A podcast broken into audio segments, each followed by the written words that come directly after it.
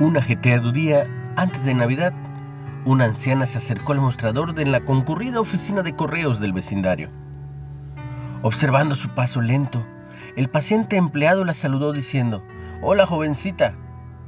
Sus palabras amistosas, aunque algunos pudieron haber pensado que eran irónicas, fueron muy reales, muy sinceras. La Biblia nos incentiva a considerar que la edad avanzada puede motivar nuestra esperanza. Cuando José y María llevaron al niño Jesús al templo para consagrarlo al Señor, ve la historia en Lucas, 20, Lucas 2 y Éxodo 13. Dos creyentes ancianos ocuparon de repente el centro de la escena. Primero Simeón, quien había esperado años para ver al Mesías, le tomó en brazos y bendijo a Dios diciendo, Ahora Señor, despides a tu siervo en paz conforme a tu palabra, porque han visto mis ojos tu salvación. Ve la historia en Lucas 2, 28.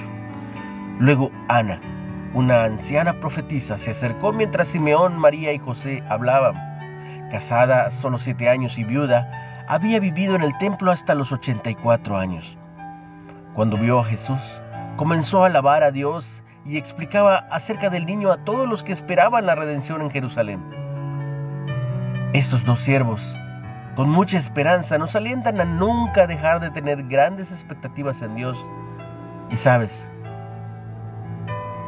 si sientes que Dios no te ha escuchado, no pierdas la confianza. Sin importar la edad, Él actúa. Una reflexión de Patricia Raibo. ¿Qué lecciones has aprendido de creyentes mayores? sobre la fidelidad de Dios?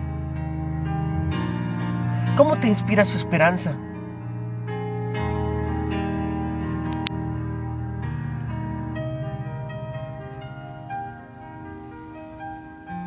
Ten un excelente y bendecido día.